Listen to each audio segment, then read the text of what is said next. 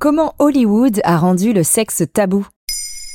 Merci d'avoir posé la question. 1934-1966. Plus de trois décennies considérées comme l'âge d'or d'Hollywood. Une production cinématographique riche et flamboyante qui a vu naître bon nombre de films cultes. Les réalisateurs de ces œuvres n'ont pourtant pas eu la liberté de tourner ce qu'ils voulaient. Durant cette période de plus de 30 ans, le cinéma d'Hollywood est soumis à un ensemble de règles qui déterminent ce qui est convenable ou non de montrer à l'écran. Il s'agit du code Hayes, de la censure, ou plutôt de l'autocensure chaudement recommandée. Comment est né le code Hayes dans les années 20, de nombreux scandales ébranlent le jeune Hollywood. En pleine prohibition, on apprend dans la presse populaire que le petit milieu du cinéma se croit au-dessus des lois. Sexe, prostitution, jeux d'argent, alcool et drogue. On est loin du glamour. En 1921, le pays est choqué par l'affaire Roscoe Arbuckle, un comique très populaire accusé d'avoir violé et tué la jeune comédienne Virginia Rape au cours d'une orgie à San Francisco. Le scandale de trop pour l'Amérique puritaine pour qui Hollywood se forge une réputation de lieu de débauche et de perdition.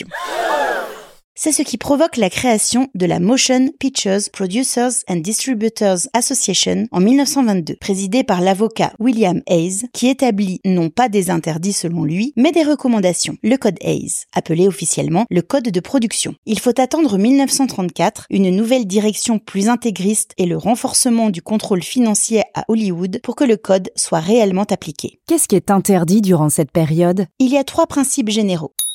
Premièrement, le film ne doit pas porter atteinte aux valeurs morales des spectateurs, dont la sympathie ne doit jamais aller du côté du crime, du mal ou du péché. Pas de blasphème, pas de violence. Deuxièmement, le cinéma doit montrer des standards de vie corrects, soumis uniquement aux exigences du drame ou du divertissement, de la décence. Enfin, la loi naturelle ou humaine ne doit pas être ridiculisée et aucune complaisance ne doit être accordée à ceux qui la violent. Et mine de rien, ça réduit pas mal de choses, notamment dans le domaine du sexe. Pas d'adultère présenté de façon attrayante, pas de gestes suggestifs ni poses lascives, pas de baisers profonds ni trop longs. Pas de plan au-dessus de la ceinture dans les scènes de passion, pas de viol, pas de référence à une quelconque perversion sexuelle.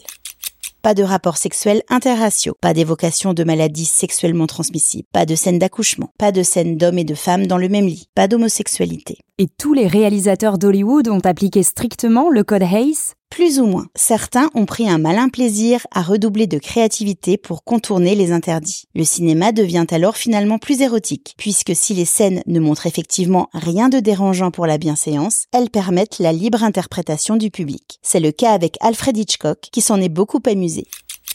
À cette époque, les baisers doivent donc être brefs. Pas plus de 3 secondes, c'est court. En 1946, dans Les Enchaînés, Hitchcock offre pourtant au public un cultissime baiser de 2 minutes et 30 secondes entre Cary Grant et Ingrid Bergman. Son astuce pour détourner la règle, le baiser est entrecoupé de dialogues au téléphone et de propos triviaux sur le dîner, la nourriture étant une haute métaphore de l'érotisme pour le réalisateur. Ce sera le plus long baiser de l'histoire du cinéma. Il va plus loin dans la scène finale de La mort aux trousses en 1959. Cary Grant et Eva Marie Sainte sont dans un wagon-lit et s'embrassent. Nul doute de ce qui se passera ensuite. Mais au cas où vous en douteriez, Hitchcock ajoute un dernier plan du train qui s'engouffre dans un tunnel. Devenu hypocrite au fil du temps avec l'évolution des mœurs, le code Hayes est remplacé en 1968 par le système de classification par âge, toujours en vigueur aujourd'hui et bien moins suggestif. Maintenant, vous savez. Un épisode écrit et réalisé par Béatrice Jumel.